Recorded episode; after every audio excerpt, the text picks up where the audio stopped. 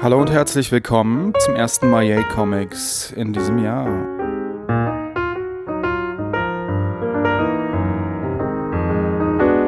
Und neben mir auf der Couch sitzt der digitale Flaner Markus. Hallo Markus. Moin Moin. Und zugeschaltet aus dem fernen Bayernland Anton Mandarine One. Hallo Anton. Halli, hallo. Und ich glaube, beim zweiten Mal kann man schon von Tradition reden. Wir machen den traditionellen Jahresrückblick, Comic-Jahresrückblick. Natürlich hochgradig, subjektiv und selektiv. Für seriöse Jahresrückblicke wenden Sie sich bitte an andere Leute. Jeder von uns erzählt heute über drei Comics aus dem letzten Jahr. Aber bevor wir dazu kommen, was, äh, was ist denn sonst noch so passiert? Es sind ja ein paar Leute gestorben, auch Comic-Leute. Darwin Cook zum Beispiel. Und hier der Franzose. Äh, Gottlieb ist auch tot, leider. Gottlieb ist so einer von den ähm, ganz alten französischen Comic-Größen, war der Gründer von Flûte Glacial. Hat. Was ist das? Flûte Glacial ist so eine der wichtigsten Comic-Magazine, die es irgendwie gab. Ende der 70er rausgekommen. Mhm. So wie äh, Metal Hurement oder was weiß ich, das ganze Zeugs, was wir eigentlich so die ganzen Comic-Magazine, wie wir sie kennen, haben ja, haben ja fast alle in Frankreich angefangen. Und er hat damals mit Jacques Loeb zusammen einen schönen satirischen Superhelden gezeichnet, Super Dupont. Und Dupont ist halt sowas wie Schulze, also so ein sehr gebräuchlicher Name. Und es war so ein typischer französischer Chauvinist mit Schwäche für Weichkäse und äh, die Trikolore und eigentlich schon ziemlich gut den Franzosen aus dem Maul geguckt. Fällt euch noch jemand ein? Es sind doch noch, sind noch so viele Leute gestorben. Da waren noch bestimmt mehr Leute, Comic-Leute dabei. Steve Dillon ist gestorben. Richtig, genau. Stimmt. Preacher. Ja. Ja, das kam ziemlich unerwartet. Ich glaube, Darwin Cook war ja auch schon längere Zeit krank. Mhm. Also da habe ich immer mal wieder was gelesen, aber Steve Dillon kam ziemlich unerwartet. Ja. Ja, und. Dem sein Punisher fand ich immer gut. Mhm. Und Gottlieb war halt schon relativ alt. Ich glaube, der war 81. Ja, ja, gut. Das ist dann, wo man dann schon mal abtreten darf. Kann man schon mal machen. Ja, gut. Okay. Anton, wie war denn so das Jahr für dich? Ähm, Comic-mäßig.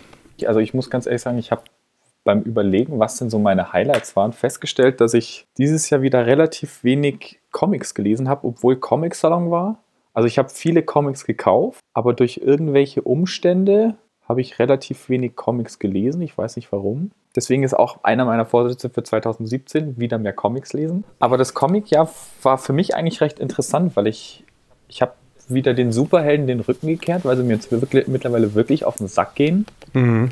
Und habe wieder mehr ähm, ja, Indie-Zeug und sowas halt verstärkt gelesen und habe auch so ein bisschen die Fühler nach Manga ausgestreckt.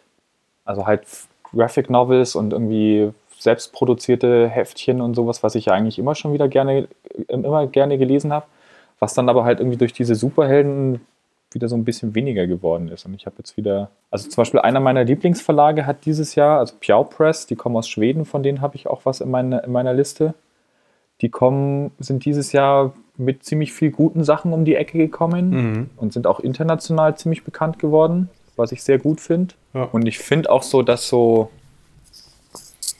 Indie-Sachen auch im großen Markt immer mehr Aufmerksamkeit bekommen. Ja. Also ich finde, wenn ein kleiner Verlag aus Schweden, die in einem Hinterzimmer angefangen haben, dieses Jahr so über die Comic-Messen von Amerika getingelt ist, finde ich, ist das ein sehr gutes Zeichen für mich. Mhm. Ja, da geht auf jeden Fall was ab. Äh, du hast gerade. Also, Darren Cook, haben wir ja schon erwähnt, ist gestorben. Jack Davis ist auch tot, ist einer von den bekanntesten Matt-Zeichnern gewesen. Hm, ja, stimmt. Steve Dillon haben wir schon erwähnt. Hans-Rudi Wäscher ist auch gestorben. Ach was, dieses Jahr? Ja, Anfang dieses Jahres, also letztes Jahres, also 24.01., also quasi fast am Todestag von ihm machen wir jetzt einen Podcast. Dann der Abrafaxe-Gründer Lothar Träger ist tot, der ist äh, im August gestorben. Und dann habe ich jetzt noch einen gehabt, und zwar Paul Wine ist auch tot. Das ist der Typ, der das Phantom gezeichnet hat. Phantom fand ich cool. Ja, und das war so auf jeden Fall eins meiner Lieblingscomic-Dingsies, ähm, als ich noch sehr viel jünger war. Was war das noch gleich? Na, so ein Typ in so einem das lila Kostüm. Typ in lila, der, genau. genau, der durch den Dschungel läuft und der hat so ein, das fand ich als kleiner Bub am Kusen, der hat so einen Ring mit einem Totenkopf drauf und der hat halt immer sein Phantom-Symbol eben auf der Stirn von den Bösewichten hinterlassen. Mhm. Das fand ich sehr cool. Und da gibt es auch interessanterweise, ich glaube ich, eine der ersten Comic-Verfilmungen oder sowas, da gibt es einen Film dazu. Ja, irgendwas klingelt da bei mir auch. Ja. Also ich habe ihn schon länger nicht mehr gesehen, aber ich habe ihn noch sehr gut in Erinnerung. Also ich glaube, der war es dieser Film mit Billy Zane, dem Bösewicht von Titanic? Das kann sein. Der hat doch auch mal so eine Comic ähm, Comic-Sache gemacht irgendwie. Das war auch so ein palpiger Comic-Held, glaube ich. Das war auf jeden Fall ziemlich palpig. Ja, ja du hast recht, das ist der mit Billy Zane. Ah, naja, gut. Markus, wie fandest du es ja? Das Comic, ja. Mhm. Das ist ein bisschen schwierig für mich, weil ich tatsächlich äh, in diesem Jahr ähm, relativ wenig Comics gelesen habe und auch ähm, nicht besonders aktiv verfolgt habe. Die Sachen, die ich verfolgt habe, waren die Sachen, die ich eh mag. Und äh, ja, da ist es dann halt einfach so, dass es ganz gut war. Mhm. Also passt schon. Würde ich auch sagen. Kann ich mich euch eigentlich beiden nur anschließen. Ich habe auch nicht so wahnsinnig viel gelesen.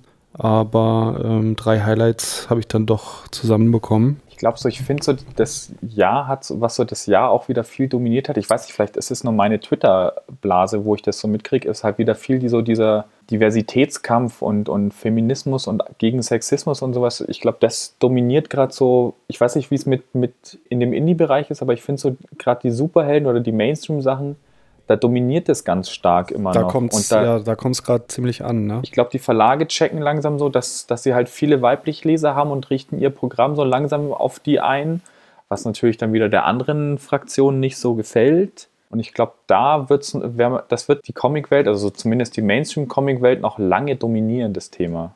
Und ich finde dann aber auch, dass, dass so im, im Indie-Bereich kommen auch viele so, ich glaube, dieses Jahr sind so ein paar Comics über Transgender und sowas rausgekommen oder habe ich zumindest so das Gefühl und dann nach, dem, nach diesem Attentat in, in Miami hat, glaube ich, ich weiß gar nicht, ob das ein DC-Comic ist oder ob das generell, ob sich da mehrere Verlage zusammengetan haben, dieser Love is Love-Comic. Ja, den habe ich leider auch noch nicht. Das ist, glaube ich, so ein Thema, das wird sich noch lange durch die Jahre ziehen und das wird immer noch sehr dominant bleiben, bis sich halt da wirklich signifikant was verändert. Mhm.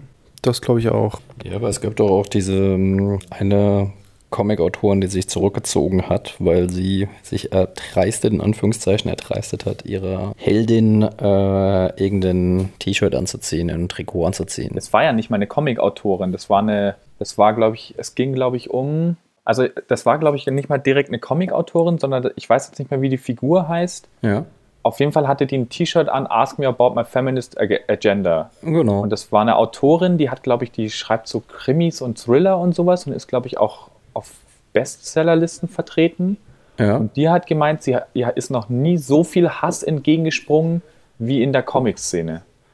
Also die, die kommt halt aus der normalen Romanwelt und, und. Ja, aber war als Comic-Autorin dann tätig, oder? Genau, die hat dann diese, genau. die hat eben von Marvel das Angebot bekommen, diese Serie zu schreiben.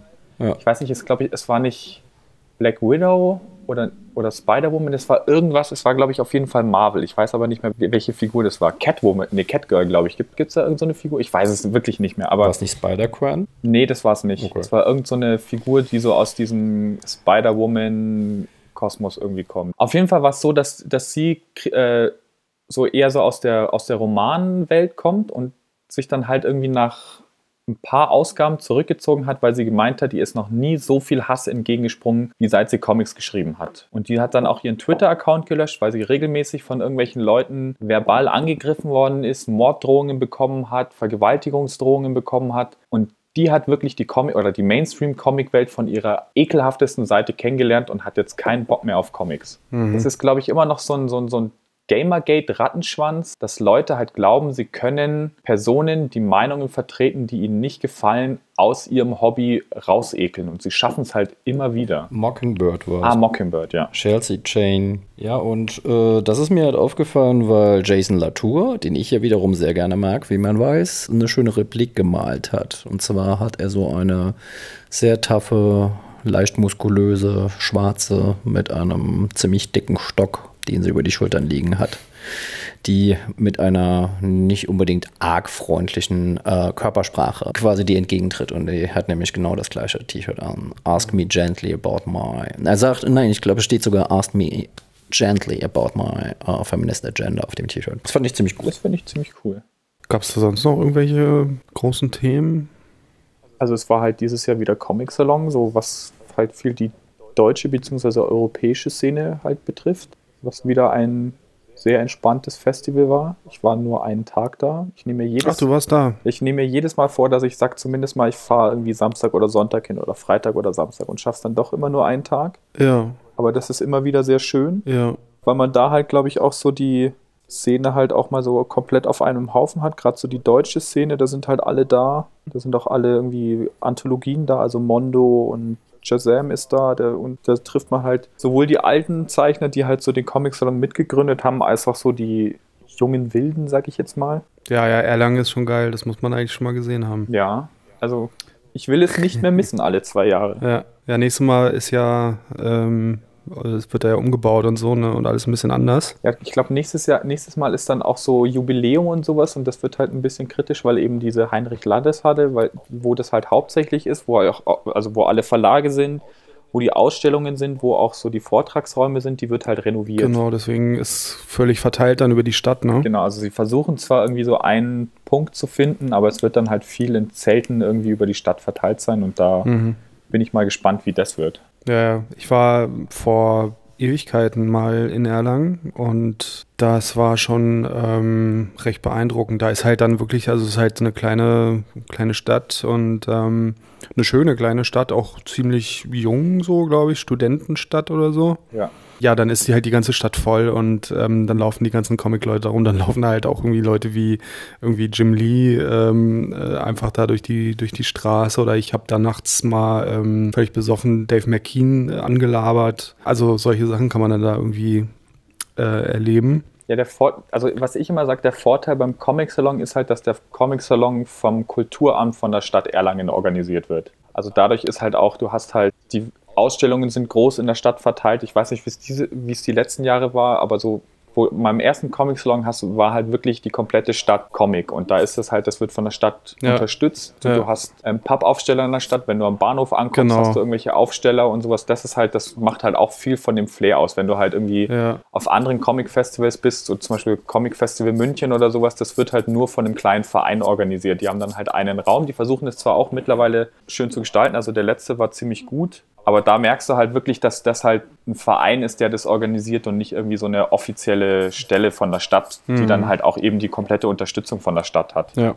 das ist schon ziemlich cool. Also, wenn ihr die Möglichkeit habt, fahrt mal nach Erlangen zum Comic-Salon. Genau. Sollte man sich, also gerade auch wenn man sich viel für, für deutsche Sachen interessiert, ist das, weil da halt wirklich die komplette deutsche Szene rumläuft. Ja, dann war natürlich Comic Invasion, aber das haben wir ja nun schon zu Genüge hier auch abgefeiert. Ähm, Da war ich auch. da warst du auch, Markus. Das Phantom. Was machst du? Du bist hier noch, äh, du bist viel zu abgelenkt, Markus. Nein, nein, ich höre euch zu. Also ich äh, finde es gerade ganz schön, wie ihr da so über Dinge redet, die ähm, Von denen du keine Ahnung hast. doch, die mit Comic zu tun haben, von denen ich auch Ahnung habe. Warst du mal in Erlangen? Nur noch nicht, aber kommt bestimmt noch. Ja, noch werden. Lass uns doch mal loslegen einfach mit unseren 2016 äh, Picks. Pick, Pick, Pick, Picks. Markus, fang mal an. Ich soll anfangen? Ja. Okay. Also ich habe mir überlegt, ich wollte, ich sollte ja drei Comics vorstellen. Ich wollte einen vorstellen, wo mir das Storyboard gefällt, einen, wo mir Storyboard und Grafik gefällt und einen, der weder das eine noch das andere hat, sondern einfach auf eine andere Art speziell ist. Im Endeffekt habe ich äh, drei Comics gefunden, die ein tolles Storyboard haben und tolle Artworks haben und äh, jetzt muss ich die Unterschiede halt irgendwie anders aufdröseln. Aber ist egal. Ich habe mir sogar Notizen gemacht, was ja, wenn man mich kennt, relativ ungewöhnlich ist. Mein erster Titel ist auf jeden Fall von Todd McFarlane. Der Spawn-Erfinder, der zuerst kam irgendwie von Marvel mit Spider-Man und so und hat dann ähm, ja, Image mitgegründet. Genau. Und nicht nur der Spawn-Erfinder, sondern auch der Erfinder von Venom. Also dem geilen Arc-Enemy äh, von Spider-Man. Eigentlich einer der geilsten Bösewichte, die ich kenne. Der auch 91, als er wirklich der große aufstrebende Stern bei Marvel war, ähm, gesagt hat, du, ich krieg jetzt eine Tochter, ich kündige bei euch. Was ich schon ziemlich cool finde. Und wie du ganz richtig gesagt hast, auch Gründer von Image, Mitgründer. Und er hat ein schönes, tolles Comic-Teil gezeichnet. Äh, Das ist natürlich bei Image erschienen, in Deutsch bei Panini, wie fast immer. Wobei ich nachher noch einen Titel vorstelle, der auch bei Image erschienen ist und in Deutsch nicht bei Panini erscheint. Soll es ja auch geben. Und zwar Savior. Und das ist äh, vom Storyboarding her super interessant, weil Spawn auch voller Anspielungen auf die Bibel bzw. christliche Mythologie steckt. Hier ist es nur noch mal viel expliziter. Und zwar geht es einfach darum, dass es einen Flugzeugabsturz gab. Und möglicherweise hängt der Flugzeugabsturz damit zusammen, dass der neue Messias die Erde betreten hat. Dass quasi sein Erscheinen diese Katastrophe ausgelöst hat. Das weiß man aber nicht genau. Okay. Jedenfalls ist es halt einfach so, dass es eine Kleinstadt ist. In dieser Kleinstadt gibt es eine riesen Flugzeugkatastrophe und ähm, die ist äh, überfordert damit. Es gibt ganz viele Tote, ähm, nicht nur im Flugzeug, sondern halt auch am Boden. Und ähm, das beschäftigt diese Kleinstadt sehr. Und gleichzeitig ist es halt einfach so, dass da natürlich wie immer bei solchen Katastrophen ein riesen Medienrummel aufkommt, plus der ganze Social Media Kram und so weiter. Und es ist eine super spannende Geschichte darüber, dass äh, versucht wird, da herauszufinden, was da jetzt genau passiert ist. Während die ganze Zeit halt immer wieder so eine um, unterhalb der normalen Storyline halt nochmal so eine Geschichte über diesen Typen erzählt wird. Und dann sind halt Leute dabei, die sagen, der neue Messias ist da.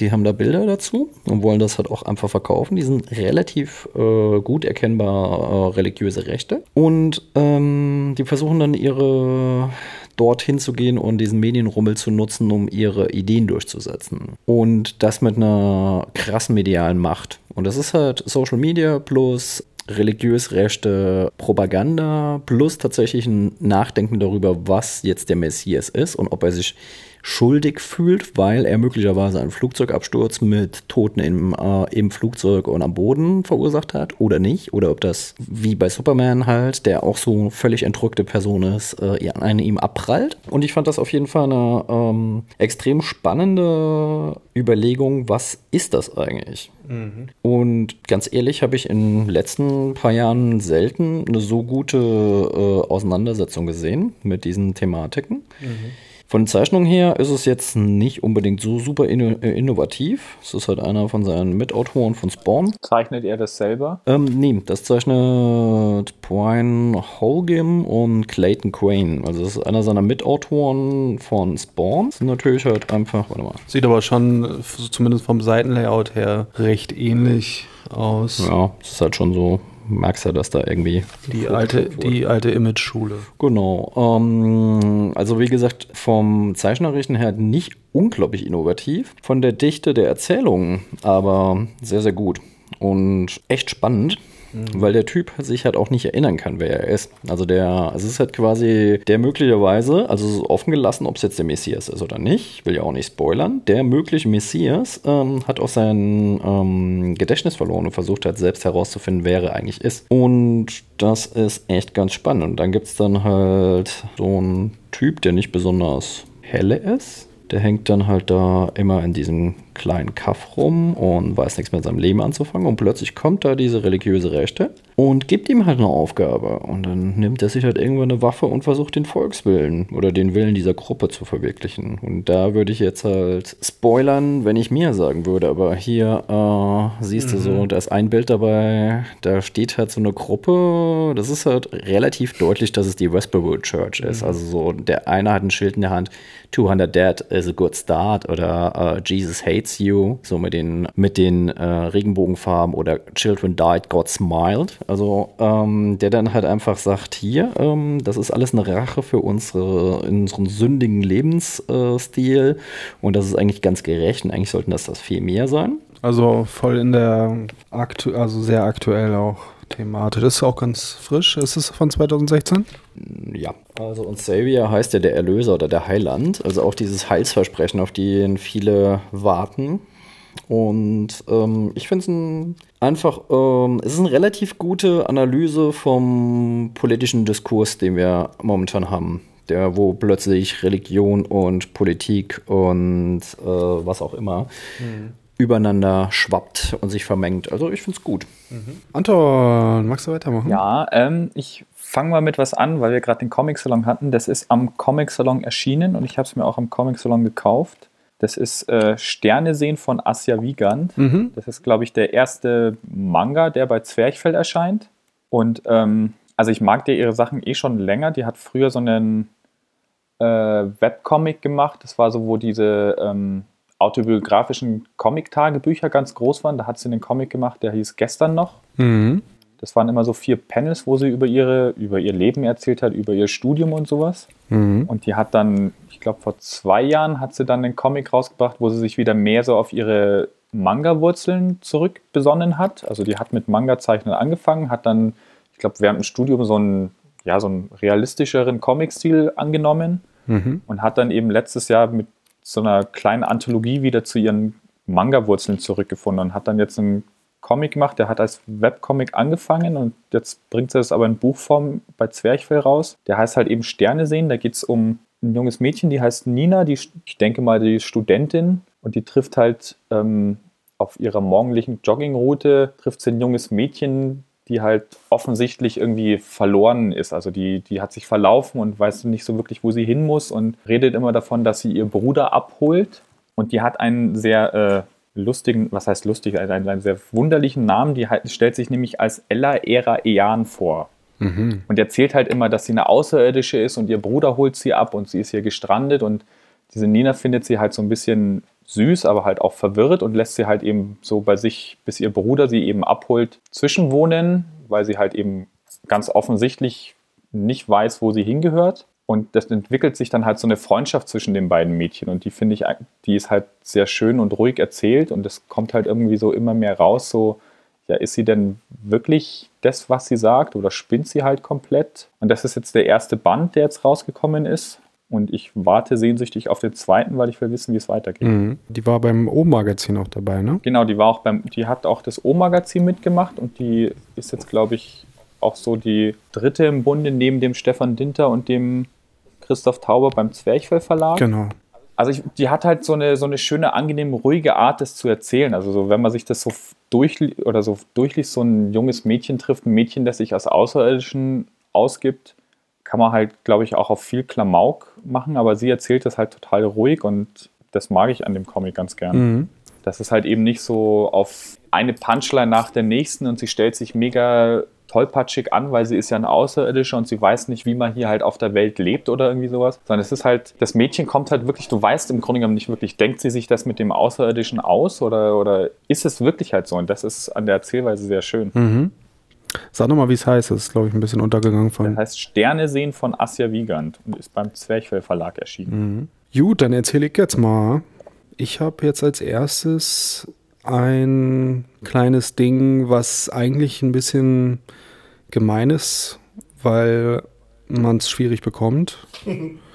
Und zwar gibt es ja in Berlin und an anderen Orten immer wieder so kleine, schöne Comic-Events. Und ähm, 2016 gab es auch zum zweiten Mal inzwischen, glaube ich, die Bilderberg-Konferenz. Bilderberg. Nicht zu, nicht zu verwechseln mit dem Illuminatentreffen, sondern halt, äh, das ist eine ganz kleine, kuschelige Veranstaltung im tiefen Kreuzberg, wo noch so der linksalternative Hinterhofparty-Charme der 80er am Start ist. Ja, und da gab es äh, neben irgendwie so selbstgemachtem Sushi und Live-Musik am Eingang direkt mit der Eintrittskarte ein Garfield-Scene. Und das ist ein sehr schönes Ding, also weil natürlich auch ähm, überhaupt nicht lizenziert oder so, sondern einfach irgendwelche Indie-Künstler, die sich halt mal diese Figur gekrallt haben und irgendwelche wahnsinnigen Strips mit Garfield halt äh, ge gezeichnet haben. Und das ist für mich einfach, einfach so ein wunderbares Beispiel dafür, wie mit bekannten Figuren einfach tolle Sachen gemacht werden können. Könnte natürlich nie im Leben irgendwie wahrscheinlich offiziell Wobei, ich glaube, der Garfield-Zeichner, der macht das ja alles noch selber. Der hat, glaube ich, sein Unternehmen noch nicht äh, verkauft, sondern äh, vielleicht wäre das sogar sowas ähnliches sogar offiziell gegangen, aber keine Ahnung. Auf jeden Fall stehe ich total auf so wilde Interpretationen von bekannten Figuren und deswegen ist dieses Garfield-Scene ähm, voll mein Geschmack. Ja, weiß nicht, vielleicht kriegt man es bei Ebay oder so oder auf dem Krabbeltisch beim Comicladen oder so, wenn man Glück hat. Aber ansonsten wird es wahrscheinlich schwierig, das zu kriegen. Weiß nicht, vielleicht gibt es das auf einer Website oder so. Wie heißt es denn genau? Das ist eine gute Frage. Ähm, da ist es. Garfield Year 2. Da steht Bilder. einfach Bilderberg-Konferenz drauf. Bilderberg-Konferenz Year 2. Und das ist so ein, ähm, For academic use only. Aber wenn du das jetzt digitalisierst, dann äh, machst du ja genau die Überlegung kaputt, dass man das halt de-digitalisiert, dass es tatsächlich so ein Fanzine ist. Na, ich weiß nicht, ob es das nicht irgendwo vielleicht schon gibt. Also äh, ich irgendwelche anderen Leute das eingescannt haben und die Ja, für- gemacht haben. wäre ja vorstellbar, dass es das irgendwo gibt im Netz. Schau ich mal. Wenn ja, dann verlinke ich es noch. Da sind halt von Strips, die dem echten Garfield sehr, sehr ähnlich sehen, bis hin zu völlig anders und völlig abgedrehter Scheiß. Alles Mögliche dabei. Sowas finde ich auch immer ganz spannend. Das ist gerade so auch, bin ja ein sehr großer äh, Fan sein Liebhaber Ja. und sowas findet man sowas halt immer total gut. Weil sich die Leute halt einfach irgendwie, keine Ahnung, ein paar Bier Genau. schnappen, irgendwas machen und dann kopieren und zusammentackern. Da hast du dann halt nicht noch so irgendwie die Verlage, die dann dazwischen stehen und sagen, nein, das können wir nicht machen, da kriegen wir nur Ärger. Genau. Dieses 8-Bit-Ding ist auf jeden Fall geil. Da ist ein 6-Seiten-Strip drin in 8-Bit-Grafik, also schön kantig, mit einem relativ bösen Ende. der arme Mensch, der diesen Hund und diese Katze besitzt, der hat es ja nicht leicht. Äh, ansonsten habe ich da auch noch so einen Mac Mock and All Wheat Grinder gefunden. Habe ich jetzt nicht so Verwendung für, aber ich meine, so ein Merchandise kriegt man auch nicht woanders. Ähm, also geht auf die kleinen Comic-Veranstaltungen. Es lohnt sich. Da wir ja eben schon so ein bisschen über Feminismus gesprochen haben und äh, die Notwendigkeit, dass man ähm, Spacken dort lässt, wo sie hingehören, in Spaktanien. Jetzt noch was, äh, wo dann wahrscheinlich viele Leute weinen werden, weil die Autorin ist eine Frau, die Zeichnerin ist eine Frau, die Heldinnen, komplett alle in dem Comic sind Frauen. Und das ist, für manche Leute ist das dann wahrscheinlich ganz, ganz, ganz, ganz schlimm. Das ist höchstwahrscheinlich so das Schlimmste, was bei ihm passieren kann. Und Frauen nehmen uns unser Hobby weg. Hilfe, Hilfe, Hilfe. Genau, genau. Und dann hat es natürlich für diese äh, Trolle auch noch den passenden Namen, das heißt nämlich Monstrous. Das ist ein Comic, den ich wirklich ausgesucht habe, eben wegen ähm, der Grafik, aber auch wegen dem Storyboarding. Das ist Monstrous. Ähm, geschrieben hat den Marjorie Liu und gezeichnet hat den Sana Take Takeda. Und ist auch bei Image erschienen, ist in Deutsch nicht bei Panini erschienen, sondern bei Crosscut. Oh, ich hätte jetzt auf Splitter getippt. Nein, tatsächlich Kurskalt. Ähm, da ist es dann, haben wir ja eben schon mal drüber gesprochen, über die Mockingbird-Autorin, dass die ja eigentlich auch keine klassische Comic-Autorin ist. Ist Liu auch nicht. Ist eine, das Ding hat ja, also der Comic hat ähm, Nomina Nominierung gekriegt für den Eisner Award, hat ihn aber nicht gewonnen. Wer ihn gewonnen hat, weiß ich ehrlich gesagt nicht, habe ich mich nicht drum gekümmert. Die ähm, schreibt eigentlich eher so rein paranormale Romanzen. Frag mich jetzt nicht, was paranormale Romanzen sind. Was sind denn paranormale Romanzen? Ja, wahrscheinlich so 50 Shades of Psy oder so, keine Ahnung. Ich kann die 50 Sch- Grauschattierungen deiner Aura sehen oder so. ähm, vielleicht ist es aber auch so Sadomaso mit Zombies und so. Keine Ahnung. Ich habe keine Ahnung. Es ist mir auch relativ egal.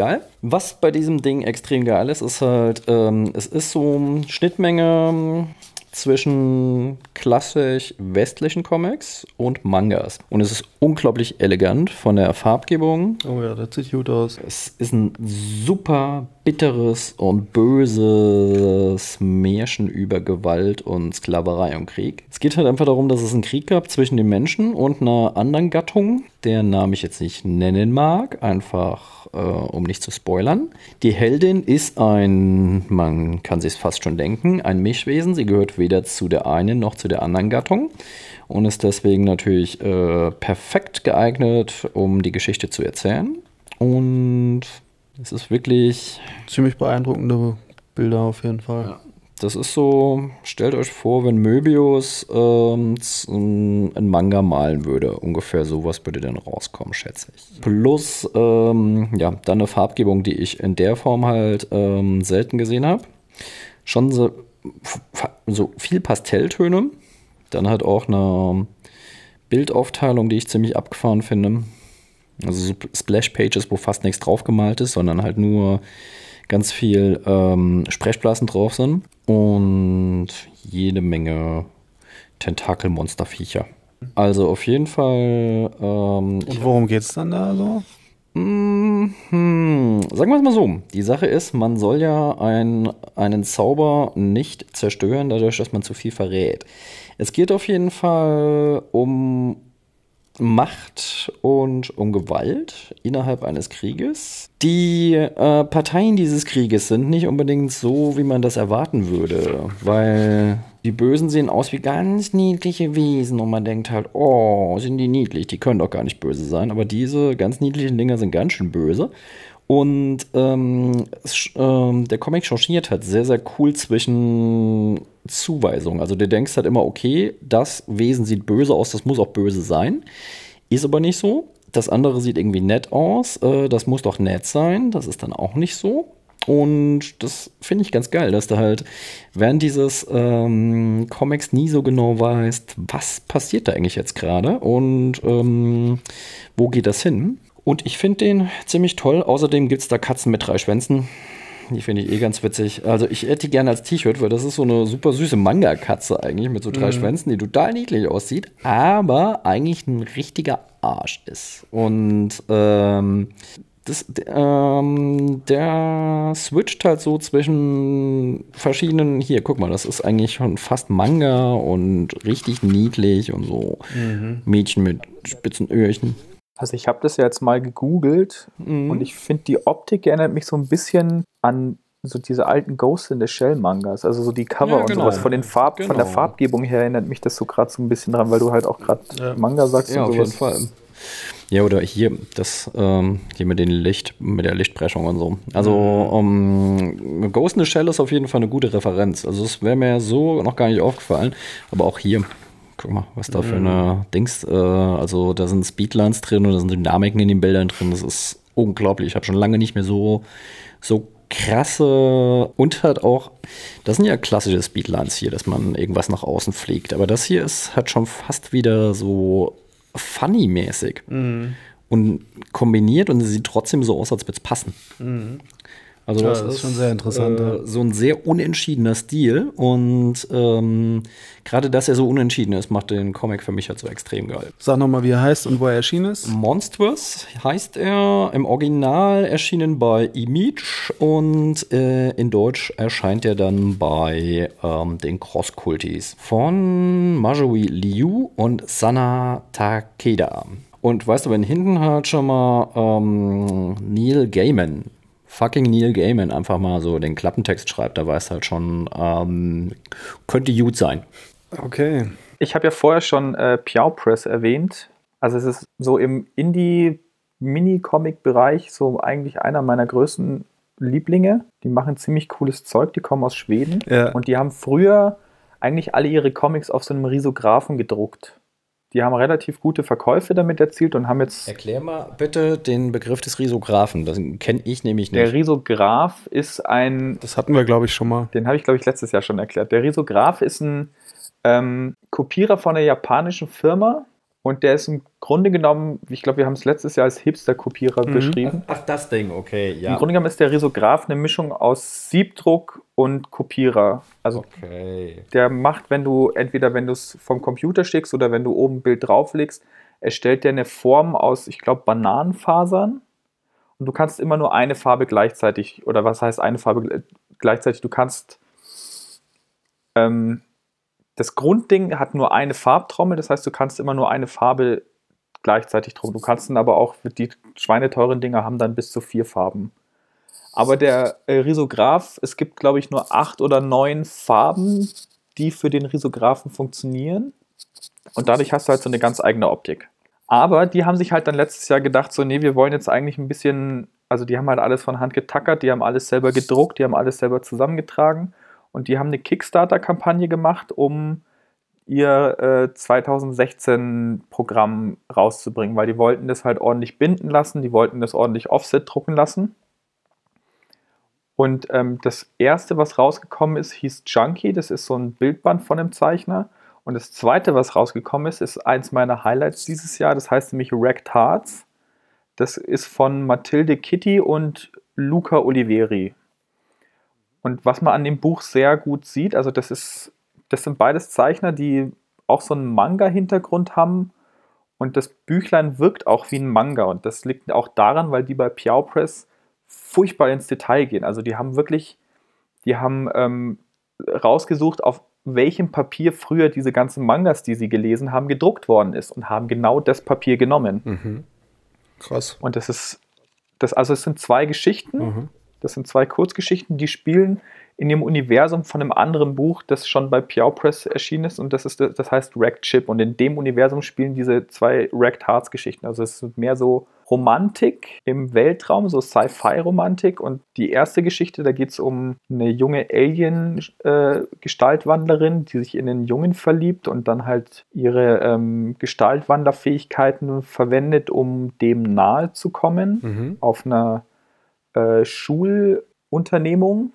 Und in der zweiten Geschichte geht es um einen kleinen Journalisten, der total süß gezeichnet ist, weil der ist im Grunde genommen nur so eine Kugel mit vier Armen und ähm, zwei Punkten als Augen und einem kleinen Mund, ist aber mega Hightech und kann alles Mögliche lesen und so weiter. Und der hilft einem einer, die einen Weltraumgarten betreibt. Also das ist so ein Schiff mit einem riesen Glashaus, genau, Glashaus war das Wort, das ich gesucht habe Aha. Das so durch den ähm, Weltraum fliegt. Und da sind halt ein Haufen Pflanzen und die versuchen sich dann gegen äh, Eindringlinge von einem anderen Planeten zu wehren. Mhm. Also es, man merkt den beiden halt sehr diesen Manga-Hintergrund an. Also die erste Geschichte sieht zum Beispiel so ein bisschen aus wie so alte Gundam-Zeichnungen, finde ich. Und die zweite ist halt sehr, so wie, wie die Matilda Kitty halt zeichnet, halt so ein bisschen so cute und kawaii und sowas. Aber halt, die schaffen es halt trotzdem irgendwie in diesem Romantik-Ding halt nicht so auf Klischees zu, zu bauen und dann halt auch so ein bisschen so outside the box zu denken. Und das mag ich halt generell an diesen Piao Press äh, Veröffentlichungen schon immer, dass die halt, du weißt, woher sie kommen, aber du siehst halt, wohin sie eigentlich wollen, was sie eigentlich machen wollen, dass sie nicht das machen wollen, was alle anderen machen. Mhm. Wie umfangreich ist das? Das ist 100, nee, nicht 100 Seiten, das sind so 200 Seiten, aber das ist halt wie so ein Manga, also es liest sich total schnell durch. Mhm. Also es ist halt Englisch, das, die kommt zwar aus Schweden, aber die veröffentlichen alle ihre Comics auf Englisch, weil sie halt auch viel auf diesen internationalen Markt gehen wollen. Mhm. Und also was ich an dem Buch total liebe, ist halt so diese, diese Detailverliebtheit, wie sie das Buch machen. Halt, was geht von der Auswahl zum Papier bis über die Farben. So, die haben dann noch so, ein, so eine Spotlackierung auf dem Buch und das ist halt, das ist einfach ein schönes Buch. Das Ja. ist was, was man gerne in die Hand nimmt, was man halt, wo du halt wirklich siehst, dass da jemand ein schönes Produkt machen will und nicht einfach nur irgendwie Comics auf den Markt werfen will. Ja, das ist ja bei Piao, Piao, wie spricht man die aus eigentlich? Ich weiß es nicht, Piau. Piau. Ich sage immer, Das, ähm, ja, ist man ja gewohnt von denen. genau. Schöne, schöne Bücher. Hefte. Ja, mittlerweile machen sie mehr Bücher. Also sie haben angefangen mit so kleinen Heftchen. Also ich habe die ersten Sachen, die ich von denen gekauft habe, waren halt wirklich so handgetackerte Heftchen.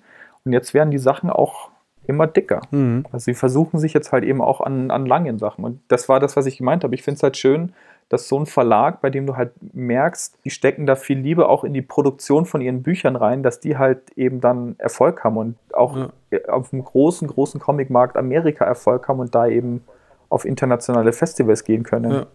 Wo sitzen die noch gleich? Was hast du gesagt? Die sind in Schweden. Also ich weiß jetzt nicht mehr in welcher Stadt in Schweden, Mhm. aber die sind, das ist ein schwedischer Verlag. Geiler Scheiß.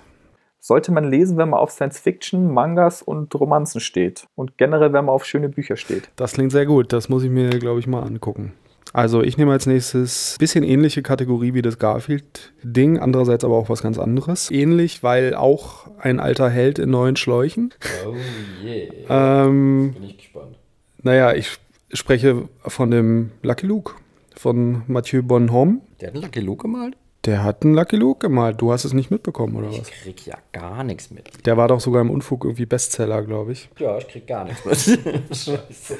Oder, oder einer der Bestseller oder keine Ahnung. Wie auch immer, auf jeden Fall ist das Ding, glaube ich, schon ganz schön rumgegangen und auch zu Recht. Das Ding heißt Der Mann, der Lucky Luke erschoss und ist ähm, die, Das Ding, okay. Ja. Ich wusste nur nicht, dass es von Bonhomme ist. ja, ist so die erste Lucky Luke-Geschichte, die ich kenne, zumindest, die mal in einem ganz anderen Stil gezeichnet und erzählt ist. Bisschen realistischer, düsterer und ähm, es geht gleich damit los, dass Lucky Luke erschossen am Boden liegt Und äh, dann geht es in die Rückblende und dann wird er erzählt, was da, was da passiert ist. Und viel mehr darf man auch, auch gar nicht äh, spoilern von der Geschichte. Es ist einfach, man merkt, dass Bonhomme Fan der Serie ist und ähm, sich einfach mit dem Charakter und der Welt äh, gut auskennt und da eine schöne Geschichte erzählt einfach. Und ähm, wenn man Lucky Luke mag und offen ist, den auch mal in einem ganz neuen grafischen Stil, aber auch einen neuen Erzählstil zu sehen, dann kommt man da nicht dran vorbei. Ja, ich sage das auch bei jeder Gelegenheit, ich hätte gerne viel mehr so Interpretationen von Klassikern. Aber ist es nicht was, was sie jetzt auch irgendwie gerade in Frankreich starten wollen, dass sie mehr so, also dass sie mehr andere Zeichner an so Sachen wie Lucky Luke und Masopilami und sowas dran lassen? Ja, es, es scheint mir ein Trend zu sein. Ich weiß nicht, ob das, ähm, ob das jetzt so weitergeht, ob da jetzt äh, viel kommt, keine Ahnung. Aber es gab ja auch schon hier so Spirou und Fantasio, mal so ganz anders irgendwie. Ja, also das darf gerne noch sehr viel mehr werden. Also ich mag das immer gerne, wenn so äh, Klassiker oder auch aktuelle Sachen einfach mal völlig anders adaptiert werden. Also Tim und Struppi zum Beispiel, ja, würde ich so gerne mal irgendwie von irgendwie so modernen Künstlern interpretiert sehen. Mhm.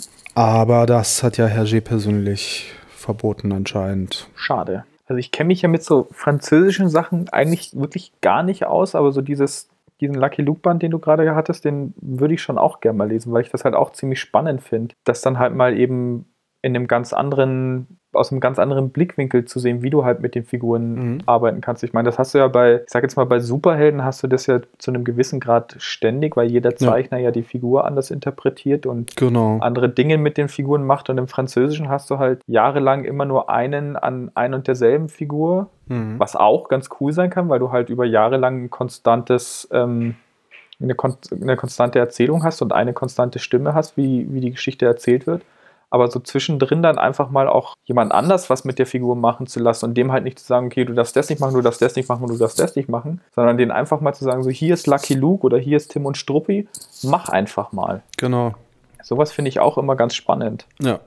Deswegen habe ich halt auch die Elseworlds bei DC immer sehr geliebt. Die ja, genau, die mag ich auch total gerne, weil du dann halt auch einfach mal was komplett Neues ja. auch siehst mit Figuren, die es seit 40, 50, 60 Jahren gibt. Ja, genau. Ich habe da generell wahrscheinlich eine etwas radikale Meinung. Ich finde, eigentlich sollte, wenn man irgendwas publiziert, dann sollte das irgendwie von jedem auf äh, nutzbar sein und, und interpretierbar sein einfach.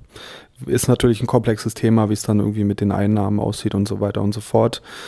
Ähm, aber ich meine, in der Musik funktioniert es ja so einigermaßen mit Coverversionen und so. Ja, naja, ich glaube, das, das ist noch ein längerer Weg, bis äh, sich da irgendwas ändert an diesen ganzen Urheberrechtsgeschichten.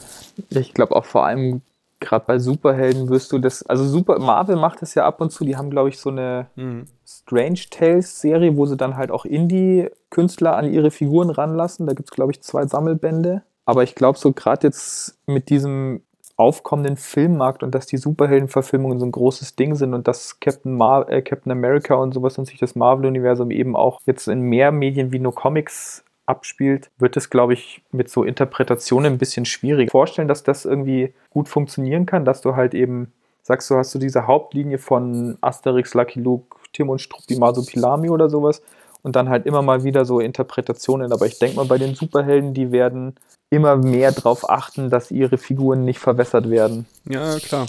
Aber ich finde, es, es wäre überhaupt kein Problem, weil alles, was dann eben außerhalb der ähm, ähm, äh, normalen Serien passiert oder Verlage passiert, ähm, ist dann halt einfach nicht Kanon und gut ist. Ja. Also ja, damit hätte ich auch kein Problem. Aber ich und man glaub, könnte ja äh, dran mitverdienen, ne? Also ja, klar. Soll, soll, ja auch, soll ja dann auch durchaus irgendwie so geregelt sein, dass die ursprünglichen Autoren da mitverdienen, wie bei Coverversionen. Ich meine, sie haben sie es ja schon mal geschafft. Ich glaube, es gab mal einen DC, äh, einen Batman, der nicht direkt bei DC erschienen ist, sondern zuerst in Japan erschienen ja, ist. Ja, diesen Batman-Manga, ja, den habe ich hier auch im Regal genau, stehen. Genau, und ja. also sie haben ja schon mal gezeigt, dass es funktioniert, dass jemand anderes ja. und ein anderer Verlag ihr, ihre Kreation nimmt und was Gutes damit macht. Hm, zu der Frage von eben mit Tim und Struppi. Ähm, ich fände Struppi so als Werwolf schon spannend.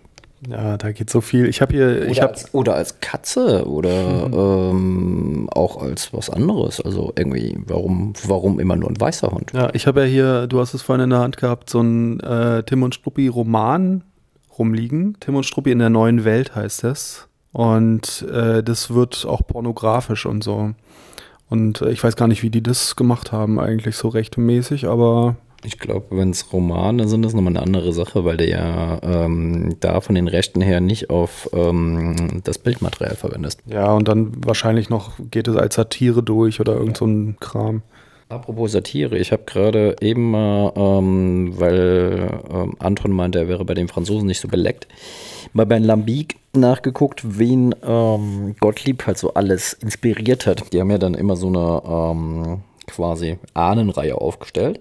Also wer auf jeden Fall gesagt hat, dass er von Gottlieb inspiriert ist, ist Buck, Kamakurka, äh, Tranchette, Petit Luc, äh, Debut, Berberian, also die ganzen alten Klassiker, französischen Klassiker, dann aber auch solche Leute wie äh, Larsenet, Plütsch, äh, Trondheim. Und der Typ, den ich jetzt vorstellen werde, der hat auch bei äh, In Metal Hurlant und Les Chaux des Savin äh, publiziert, und zwar ist das Igort. Der hat mit ähm, Matotti zusammen eine relativ wichtige Künstlerkollektiv in Italien gegründet, die Valvoline oder Valbolin oder wie es auch immer auf Italienisch heißen mag. Auf jeden Fall sehr kunstvoller Comic und äh, er ist gebürtiger Italiener, ähm, ist aber Italiener mit einem Migrationshintergrund, würden wir es heute wahrscheinlich nennen, weil seine Eltern sind Ukrainer. Das weiß ich, weil dieser Typ, jetzt hatte ich eben auch den Namen rausgeschrieben, heißt tatsächlich Igor und dann Tuveri oder so.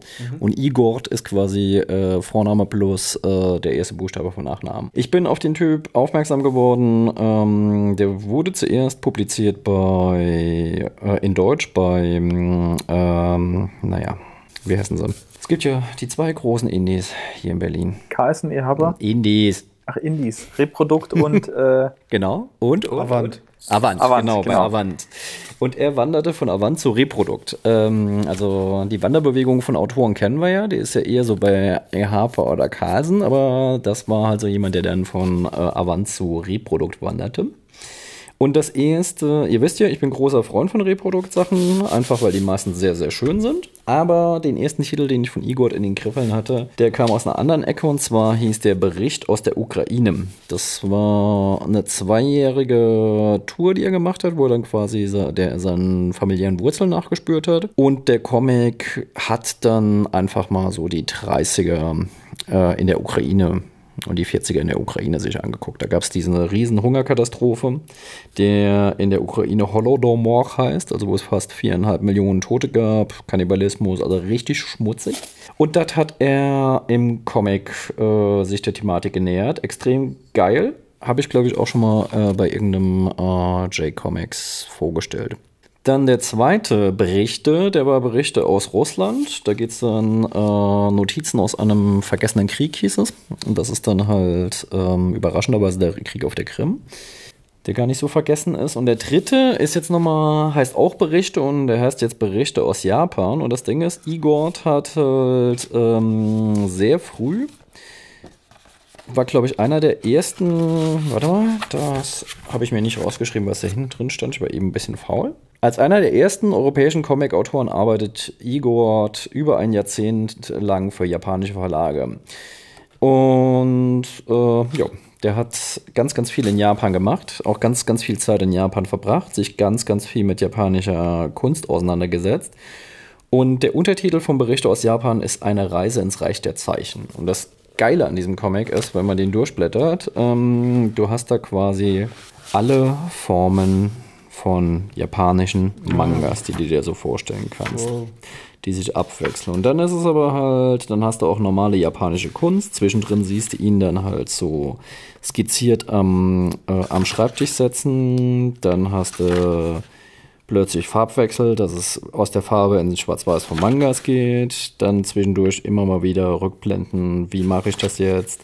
Dann hier so Farbgeschichten, äh, wie sie japanische Mönche machen. Und man, also wechselt von Seite zu Seite und innerhalb der Seiten wechselt er den Stil äh, und die Farben und die Perspektiven. Und hier mal wieder er, wo er sich selber über die Schulter guckt. Eine Reflexion darüber, über Rhythmik von äh, Geschichten, über Raumgestaltung. Dann hier schon wieder so ähm, Sachen, wo er dann halt einfach nur durch Japan läuft und er halt von japanischer Alltagskultur erzählt. Mhm. Bewegungsstudien. Ähm, dann erzählt er hier von ähm, was auch immer. Er läuft darum, er trifft seine japanischen Kumpels. Hier fotorealistisch, da halt in so einen Manga-Strich überführt und wieder er und sein Kumpel bei, im Atelier, wo sie sich über die Schulter gucken. Dann hast du Astro Boy hatten wir ja am Anfang ähm, quasi die Anspielung. Dann hast du hier halt so Sachen, mhm. wo ähm, diese abgefahrenen Dynamiken, die es halt nur im Manga gibt, drin sind. Dann Seiten,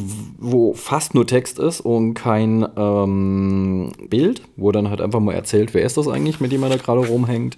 Dann wiederum Seiten, wo fast kein Text, sondern nur Bild ist wieder farbige Seiten, wieder Schwarz-Weiß-Seiten, dann so alte japanische äh, Posterkunst, dann halt so hier alte ähm, Malerei von Samurais aus dem 14. Jahrhundert mal einfach so zwischendrin, dann so, mhm. was weiß ich, was es halt so an japanischer Kunst gibt, dann arbeitet er hier äh, Fotos ein und übermalt die, rekoloriert die.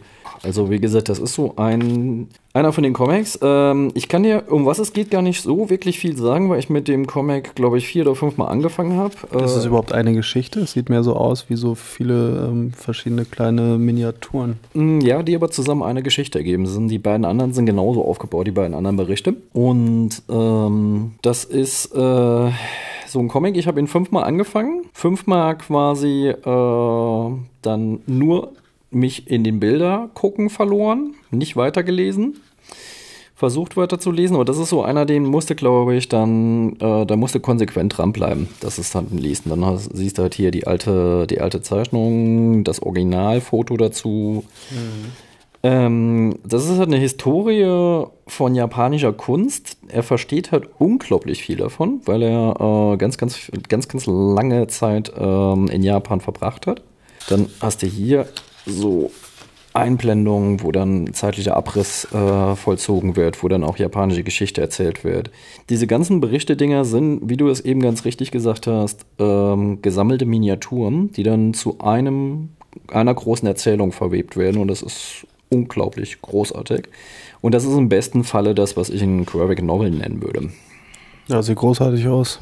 Und das ist so einer von den Comics, an denen ich mich halt einfach nicht satt gucken kann. Das sieht nicht aus wie ein Comic des Jahres, sondern schon eher wie so ein Meisterwerk, was so ein Künstler irgendwie einmal in seinem Leben macht. Aber du sagst, der hat noch mehr von den Dingern gemacht. Äh, ich finde halt einfach, äh, alle drei Berichte sind so aufgebaut. Alle drei Berichte sind künstlerisch unglaublich, aber ich glaube tatsächlich, dass der hier ähm, nochmal am brillanten, am prägnantesten ist, was aber daran liegt, dass bei seinem ersten Bericht, da lag die, der, der Kernfokus von seiner Narration lag eher auf dieser ähm, Familiengeschichte die er dann halt künstlerisch aufbereitet hat. Bei dem anderen ist es halt der Versuch gewesen, so einen Comic-Journalismus im besten Sinne zu machen, wo es dann auch nicht unbedingt nur um Kunst ging, sondern halt wie die Kunst halt das, was da ist, darstellt. Mhm.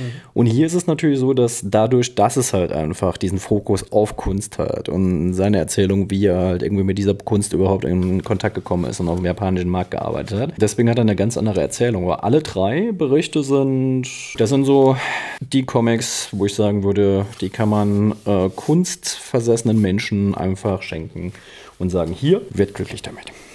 Fantastisch. Hört sich spannend an.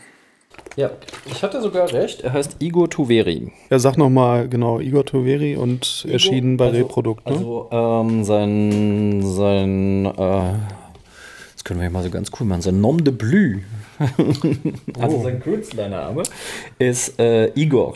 Und ähm, das Buch heißt Berichte aus Japan, ist der dritte Teil von einer Reihe. Bin jetzt nicht sicher, ob es als Trilogie angelegt hat und ob sie damit beendet ist. Das würde bei mir ganz große Krokodilstränen auslösen. Ich hoffe, das wird so wie beim Anhalter eine fünfteilige Trilogie, weil das sehr toll ist. Und genau, bei äh, Reprodukt erschienen im Deutschen. Äh, Im Italienischen weiß ich ehrlich gesagt nicht so genau, aber ich glaube auch die meisten Zuhörer sind jetzt bei italienischen Verlagen auch nicht so weit hinterher, dass das jetzt so die Frage wäre, die für die Leute außerhalb von der Special, Special, Special, Special Interest Bubble interessant wäre. Genau. Gut, Anton. Ja, mein letzter, ähm, also das ist jetzt eine Reihe, die ist nicht 2016 erschienen, sondern die ist schon ein bisschen älter. Ich schaue gerade mal. Aber ich denke, die ist so äh, 2013, genau. Das ist eine Reihe, die ist bei einem kleinen Verlag erschienen, der heißt Microcosm Publishing. Hört sich schon sehr klein an. Und da geht es um, also ich komme ja so aus dem Punk-Spektrum, da geht es um Henry Rollins und Glenn Danzig. Mhm. Und die Serie heißt äh, Henry und Glenn Forever. Ach, das Ding, ja, genau. Und äh, es geht darum, dass Henry Rollins und Glenn Danzig, also der Sänger von Black Flag und der erste Sänger von den Misfits, zusammen in einer äh, schwulen Beziehung wohnen mhm. und Abenteuer erleben. Und denen ihre Nachbarn sind Hell and Oates, da habe ich jetzt gerade nachgegoogelt, die waren ein Popmusikduo, die halt so okkultistisch sind und Rituale und sowas praktizieren. Und ähm, das ist halt, das ist so sowas wieder so, wir nehmen was, das schon existiert und machen was komplett Neues damit. Und die, ja, zitieren, super. die zitieren halt alles. Also auf einem Cover, das vom dritten Band, das sieht so aus, wie wenn sie ähm, ja so die, diese Anfang der 90er Marvel- und Image-Comics mit großen Kanonen und möglichst vielen Taschen und Riesenmuskeln und Metallarmen und sowas, so Rob Liefeld und sowas zitieren.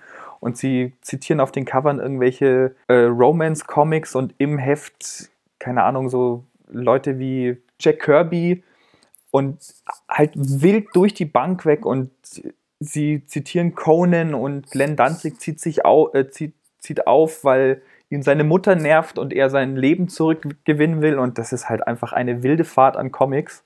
Und mein Lieblingszitat auf dem ersten Band ist von, also sie haben scheinbar den Comic Henry Rollins gezeigt und äh, Henry Rollins sagt dazu, Has Glenn seen this?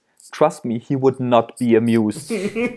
und das sagt so viel über diesen Comic aus und das liebe ich so. Und ich, also ich habe mir jetzt in dem Jahr, die gibt es wie gesagt schon länger und ich habe mir jetzt in dem Jahr die ersten vier Bände gekauft oder die ersten vier Hefte und ich liebe es einfach. Und ich hoffe, da kommt noch ein bisschen was, wobei ich glaube ich nicht. Aber das ist einfach, das ist, wenn man so aus dem Punk-Spektrum kommt und weiß, wie Henry Rollins drauf ist und was Glenn Danzig gemacht hat und sowas, dann ist das furchtbar witzig. Ja, das klingt super. Also das ist schon so eine krasse Persiflage auf dieses ganze ultramaskuline Ding, oder was? Ja, so ein bisschen auch. Also die machen, die ziehen alles durch die Kakao, die interpretieren alles neu und zitieren ständig irgendwelche Sachen.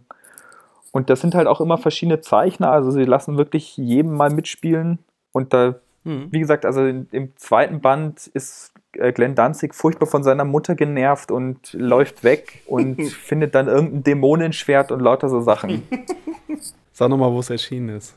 Ähm, das ist, heißt Henry und Glenn Forever und ist bei Microcosm Publishing erschienen. Das ist so ein kleiner Verlag in Amerika. Mhm. Kriegt man aber ganz gut auch über Amazon. Also es ist nicht schwer zu bekommen. Ihr findet alles wieder in den Links auf der Website, äh, auf der Website in den Links oder wie auch immer. Und ich mache jetzt weiter mit meinem letzten. Ich bin ja also Superhelden nur noch sehr sporadisch, halt irgendwie Elseworlds, die ich noch nicht kenne oder so. Obwohl ich auch mir den Rebirth jetzt mal von DC dann durchaus nochmal angeschaut habe. Bei jedem Relaunch gucke ich nochmal rein, aber irgendwie diese Hauptserien sind einfach nicht so mein Ding. Aber dieses Jahr, letztes Jahr gab es dann doch wieder ein ganz erfreuliches Ding bei DC für mich. Die haben nämlich, wie es halt DC und Konsorten immer so machen, mal geguckt, was früher mal toll war und haben dann diese DC Young Animal Reihe reaktiviert, beziehungsweise vier Serien unter diesem Label herausgebracht, gestartet, wovon mindestens zwei, ich bin mir nicht ganz sicher, aber ob die anderen beiden jetzt auch äh, äh schon früher mal da waren, aber mindestens zwei Serien davon gab es schon mal. Und ähm, das sind so, also wenn man irgendwie das Vertigo-Label noch kennt, dann weiß man schon direkt, worum es da geht. Also es sind einfach so ein bisschen abgedrehtere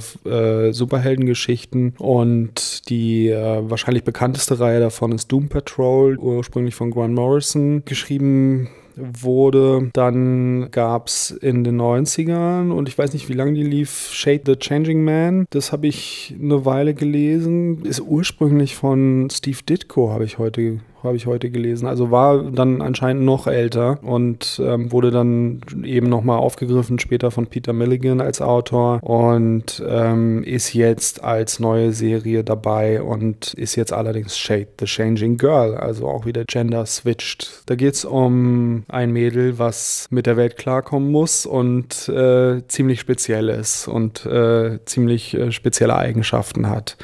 Mehr will ich da jetzt auch gar nicht unbedingt verraten, aber es lässt sich auf jeden Fall gut an. Ähm, dann gibt es eben, wie gesagt, noch zwei Serien. Mother Panic spielt in Gotham City anscheinend. Hauptfigur ist eine junge Frau. Mehr weiß ich nicht darüber bisher, aber sieht auf jeden Fall gut aus, lässt sich ganz interessant an. Mal gucken. Und Cave Carson Has a Cybernetic Eye ist die vierte Serie. Da habe ich noch gar nicht reingeguckt. Aber das war für mich auf jeden Fall dieses Jahr ein schönes Ding, einfach von DC auch nochmal was geliefert zu kriegen. Nach Jahren Langeweile und einfach überhaupt nichts Interessantes mehr für mich dabei gewesen. Und dann jetzt doch mal wieder so ein bisschen äh, Rückbesinnung auf interessanten, abgedrehten Kram, der nicht unbedingt immer nur, ja, aus meiner Sicht halt immer die gleichen solchen Geschichten erzählt. Habt ihr das mitbekommen? Ja, das ist doch die, diese Reihe, die auch der, wie heißt der, der Sänger Jared von Mike, Way. Genau, der Sänger von My Chemical Romance dann halt mit, ich weiß nicht. Genau, Jared Way, der hat sich ähm, aber, glaube ich, mittlerweile auch wieder ein bisschen rausgezogen. Ah, okay.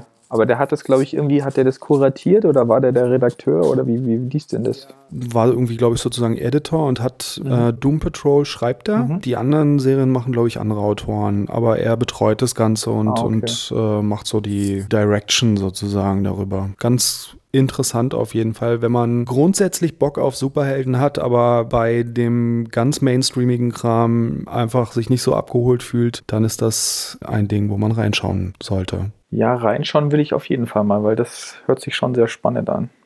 Ich habe noch zwei gesonderte Erwähnungen, die es jetzt nicht auf den ersten, zweiten und dritten Platz geschafft haben, aber ich finde, die man trotzdem ähm, auf dem Schirm haben sollte. Wenn ich die noch vorstellen Na klar. darf, dann stelle ich die noch vor. Es wäre ja komisch, wenn ich irgendeinen J-Comic beenden würde, ohne ein Loblied auf Jason Evans zu singen. Bin ja so ein mhm. harter Fanboy. Und auch dieses Mal bleibe ich dieser Tradition treu. Aaron hat ja mit Thor schon, mit dem normalen Thor, wo Thor ein Mann ist, schon einen sehr, sehr geilen Lauf gehabt. Aber Jetzt tut er was, was den Maskus hat richtig wehtut, glaube ich. Er nimmt nämlich die Thors Hammer und haut ihn richtig dick auf den Kopf. Er lässt nämlich Thor durch eine Frau spielen. Und das ist ganz interessant. Erstens, weil diese Figur, eigentlich ist es ja nicht so das Ding, ho, jetzt hat eine Frau den Hammer hochgehoben. Hm. Das ist jetzt irgendwie so das, das Ding überall, ne? Ja. Der Gender Switch ist jetzt so. Ja, wobei, ja Iron Man ist, glaube ich, auch ein Mädchen gerade zur Zeit. Ja, wobei ich mich äh, halt einfach frage. Es ist halt einfach so, dieser Hammer darf nur von der Person gehoben werden, die ihm würdig ist. Da ist keine Angabe über das Geschlecht vorhanden.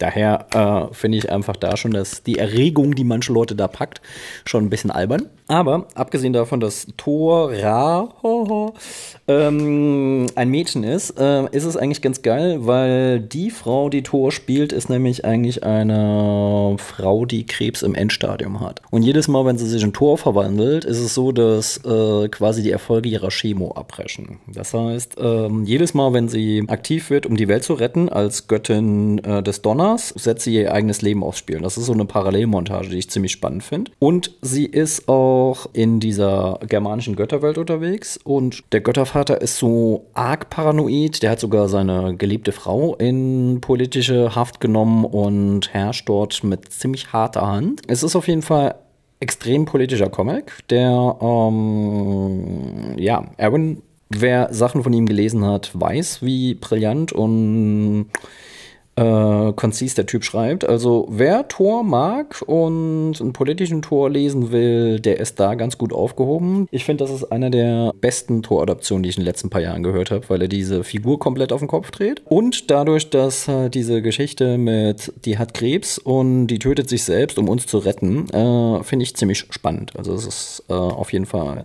sehr cool. Ist halt jetzt der erste Sammelband ähm, halt bei Panini rausgekommen in Deutsch, ist von Marvel. Ich bin sehr gespannt, wohin der geht. Also der ist auf jeden Fall die Göttin des Donners, heißt er. Die, äh, der geht auf jeden Fall gut ab, finde ich.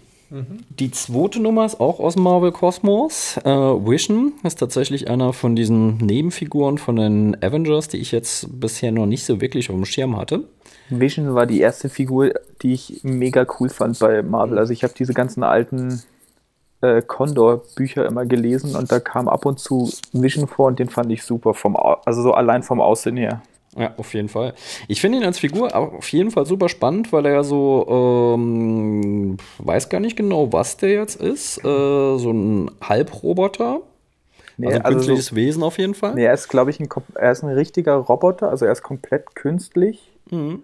Aber er hat, glaube ich, er wurde so programmiert, dass er menschliche Emotionen und sowas empfinden kann. Die er aber wiederum in diesem Comic, was ganz, ganz witzig ist, äh, abgeschaltet hat. Also das ist, äh, das sind ein paar Ah, okay. großartige Ehestreitszenen dabei, die sind cursed laced, weil er natürlich irgendwie so aus der Vulkanier-Logik ohne eine Gefühlsregung halt die Empörung seiner Frau nicht so ganz nachvollziehen kann. Das sind wirklich sehr, sehr komische Szenen dabei. Und ähm, das Lustige ist, der macht halt so seinen Job als äh, jemand, der jetzt von den Avengers als politisch Beauftragter in Washington DC installiert worden ist. Also er ist quasi so in der Nähe vom äh, Weißen Haus, da muss er so sein Ding machen. Die Superhelden sind halt überall dabei, bei allen Stäben. Und er versucht halt so diese Suburb-Romantik zu leben. Also hat er Haus und Garten und versucht mit seiner Frau und seinen zwei Kindern da ein Leben zu führen, als wäre er ein ganz normaler Mensch. Was natürlich nicht funktioniert, weil er eben halt ganz, kein ganz normaler Mensch ist. Ähm, es ist nicht so mit der Dampframme ähm, das Rassismus-Thema eingesetzt,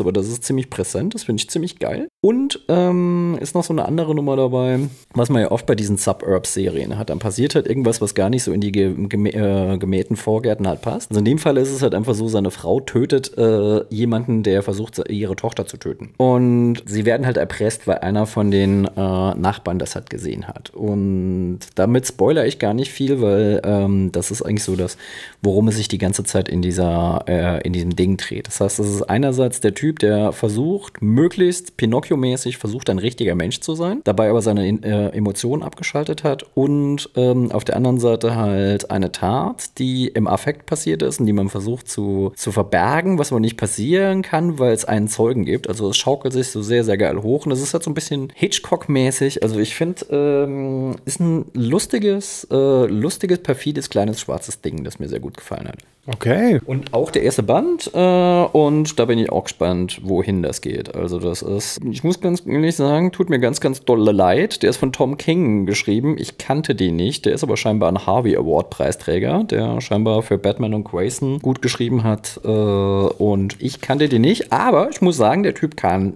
auf jeden Fall schreiben. Das kann er. Also Cool. geiles Storyboarding. Ja, supi. Noch zwei Bonustipps von Markus.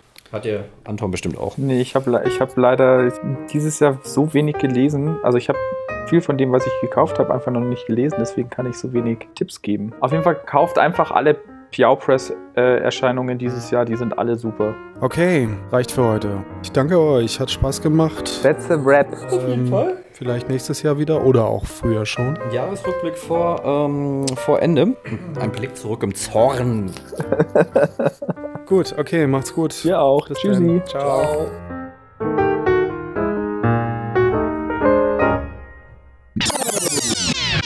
Wie geht's denn so? Ganz gut.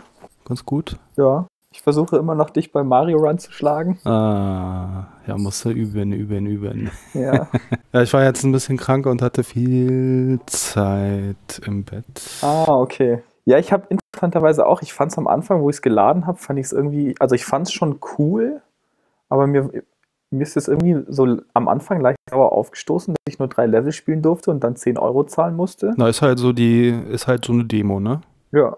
Dann habe ich am Anfang, dann hab ich am Anfang, weil ich es ja eigentlich ganz cool fand, habe ich dieses, ähm, die Toad Rally halt gespielt und irgendwann habe ich mir gedacht, so, jetzt spielst du es irgendwie seit zwei Wochen ununterbrochen, jetzt kannst du auch die 10 Euro zahlen. Ja. Dann habe ich es, glaube ich, in ein paar Tagen durchgespielt und jetzt spiele ich halt Toad Rally und wenn, wenn ich zu oft verliere, dann zocke ich halt noch so ein paar Level durch. ja. Hast du denn schon alle Münzen geholt? Nee, eben noch nicht. Ah, ja, ich habe ich hab einfach Level gespielt und dann habe ich mich auf die Toad Rally konzentriert, weil ich irgendwie gesehen habe, dass man da so diese fünf Regenbogenbrücken äh, aktivieren kann und das wollte ich. Ja, Und das ist gerade mein Hauptziel, ja. Ja, ja. aber Das habe ich schon alles freigespielt, aber da ist, ist es, also dieses Aufbauen ist nicht besonders spannend, da, da passiert nicht so ja, viel. das stimmt schon, aber irgendwie würde ich, finde ich das irgendwie ganz cool, wenn da diese Toads rum. Mhm.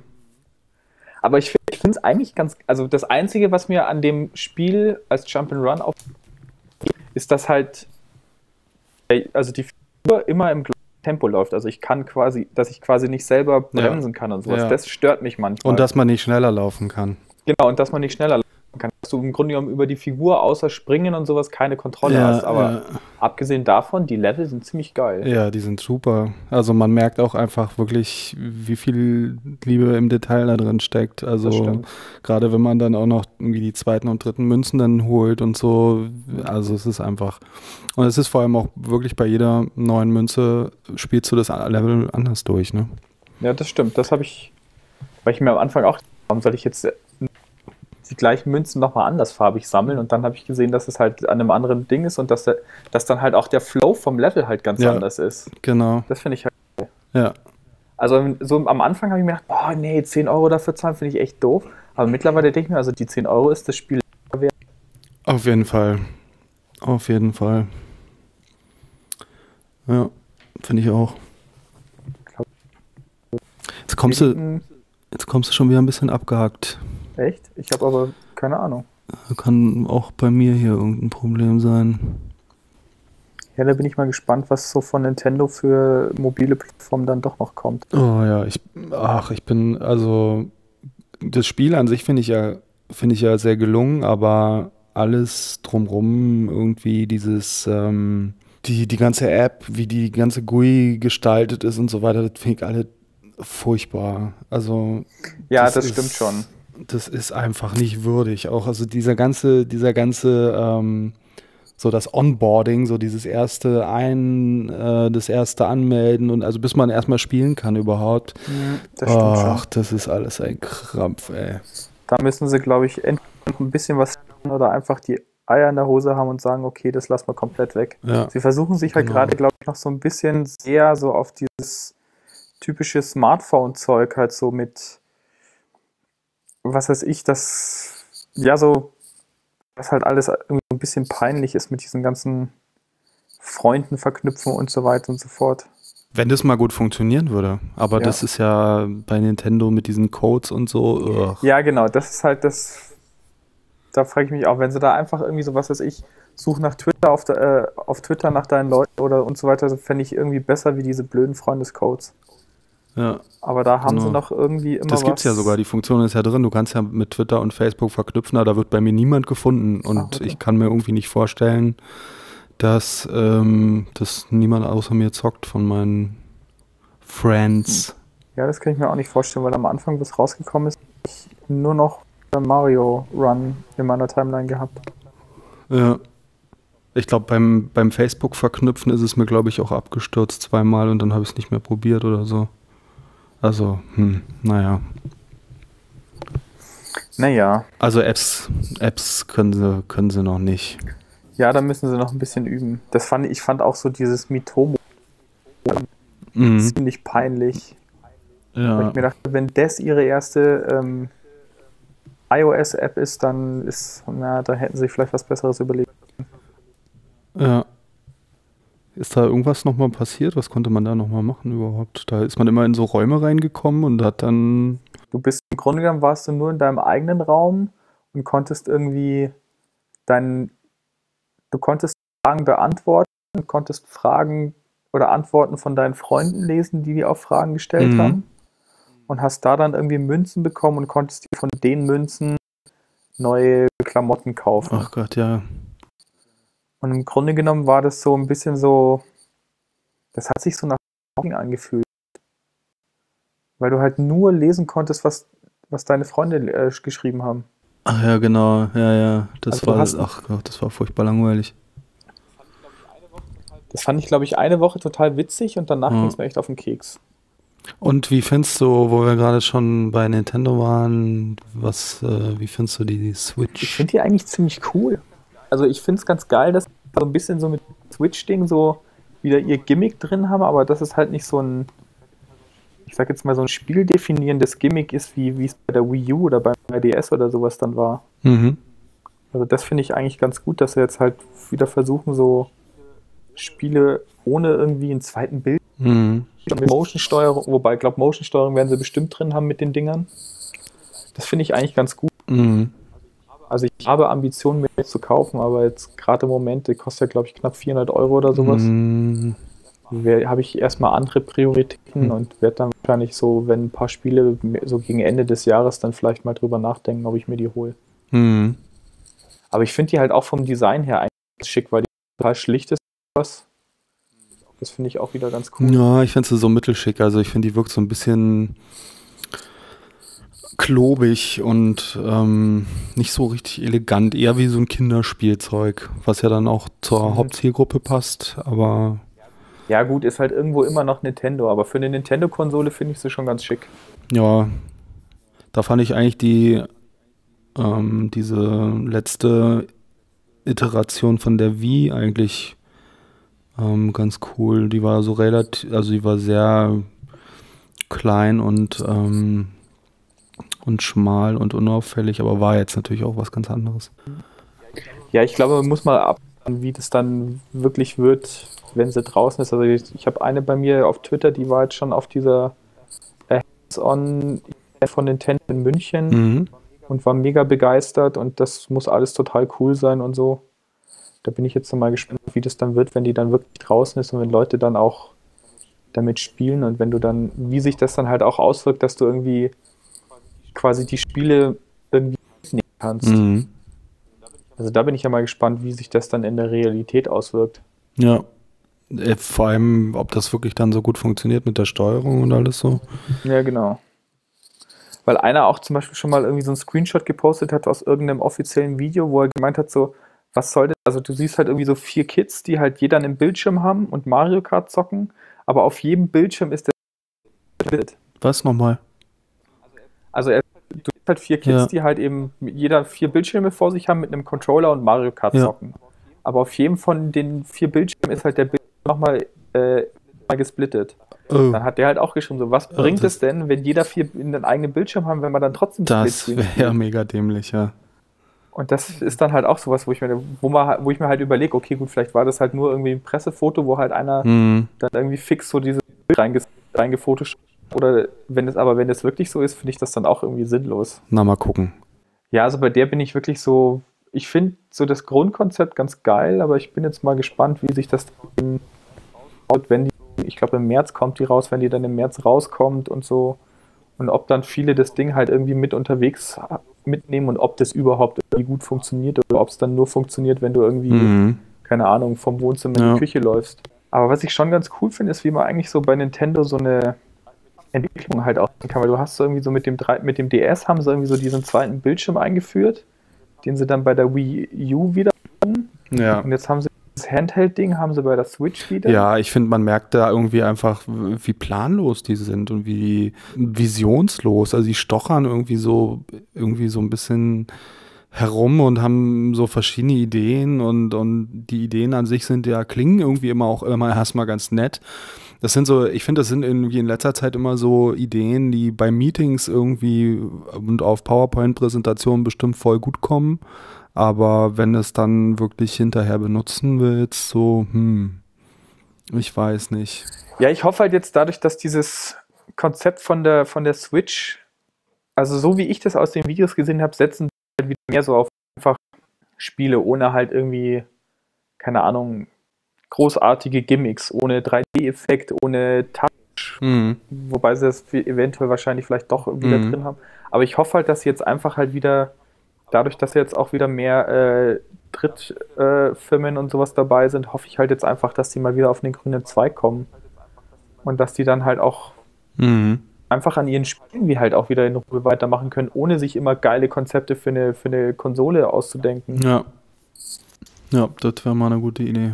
Ich meine, ich glaube, auf der Wii U haben ja auch so wirklich nur so Super Mario Bros. oder die, äh, Super Mario Bros. Spiele, die und halt so Nintendo-Spiele Rest war ja alles irgendwie nicht so wirklich geil. Ja, das ist jetzt echt irgendwie nur noch so ein Mario- und Zelda-Abspielgerät, ne? Ja, genau.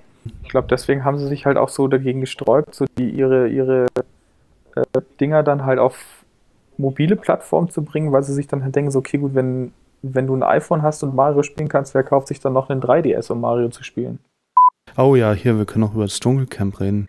Gestern leider nicht äh, geguckt, weil ich meine Freundin von mir da war und wir Horrorfilme geschaut haben. Das ist immer so der, der eine Event im Jahr, wo ich dann Fernsehen gucke. Was ist denn eigentlich das? Ähm, gestern gab's, ähm, sind alle Herren bis auf der eine da, der, wie heißt er, Jens, glaube ich, sind alle ähm, in die Prüfung Mhm. gewählt worden äh, und mussten Ruckzuck spielen. Ruckschluck, Ruckschluck mit, äh, kennen Sie noch Ruckzuck von Tele 5? Oh. Ähm, also das im Prinzip nur mit äh, vor jeder Runde, vor jeder Antwort ähm, einen Shot trinken. Hohoho. Und ja, also Thomas Hessler hat irgendwie kaum ein Wort rausgebracht. Das war schon beeindruckend, wie wenig Kreativität da am Start war, um irgendwie Begriffe zu beschreiben. Und ja, die haben da ziemlich abgelost, irgendwie drei von zwölf Sternen oder so geholt. Aber es war ganz lustig. Und dann gab es noch eine, ähm, hier diese, diese, diese ähm, Nacht im, im Dschungel draußen mit einem Paar. Und das waren, das gibt es ja jedes Jahr irgendwie, dass dann zwei rausgepickt werden und die Nacht woanders verbringen müssen. Ah. Kennst, kennst du das? Nee, ich dieses zum allerersten Mal. Du guckst zum ersten Mal. Ja. Ah. Ich war Ähm. immer so, weil ich, ich mag, also ich gucke regelmäßig Sachen, was heißt ich, ab und ich glaube, die letzte Staffel habe ich nicht geguckt, aber sowas wie, wie Germany's Next Topmodel oder den Bachelor oder sowas, das gucke ich halt und ich habe mich immer so ein bisschen gegen das Dschungelcamp ge gewehrt. Das ist doch das Beste von allen. ja, das habe ich jetzt mittlerweile auch fest. Ich bin halt, ich, ich habe halt irgendwie nicht so Bock auf so irgendwie so, so Pseudo-Celebrities, die sich so überschätzen und sowas.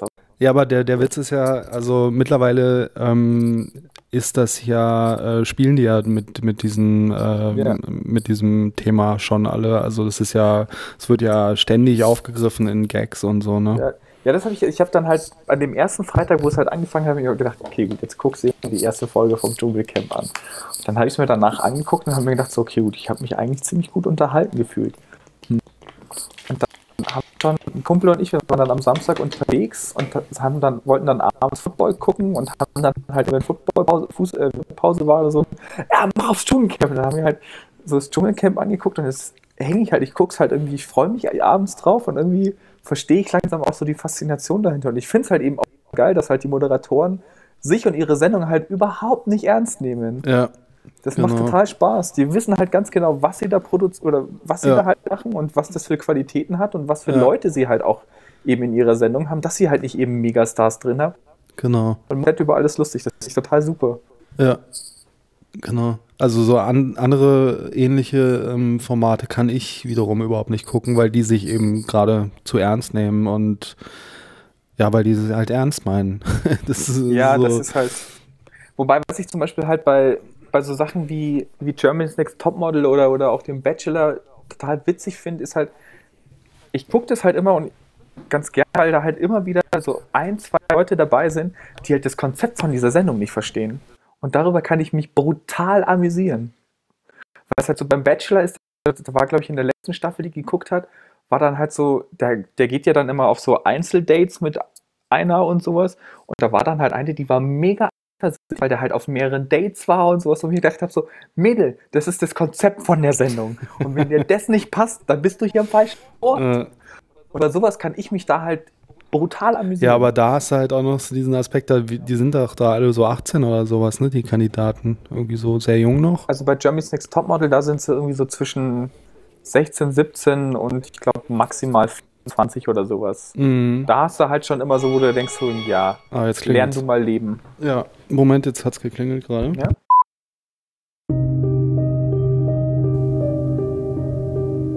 Das Internet. Unendliche Weiten. Wir befinden uns im Jahr 2017 und Internettrolle, die Geißel der Online-Community, sind zu einer immer größeren Bedrohung geworden.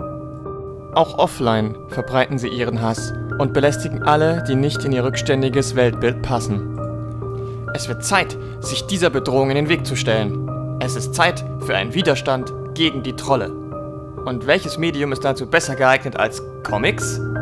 Ganz genau. Deswegen wollen wir ein Zine herausbringen, das sich mit dem Thema Troll Control auseinandersetzt. Und ihr könnt dabei sein. Macht mit und zeigt den Trollen, dass wir ihnen nicht das Feld überlassen.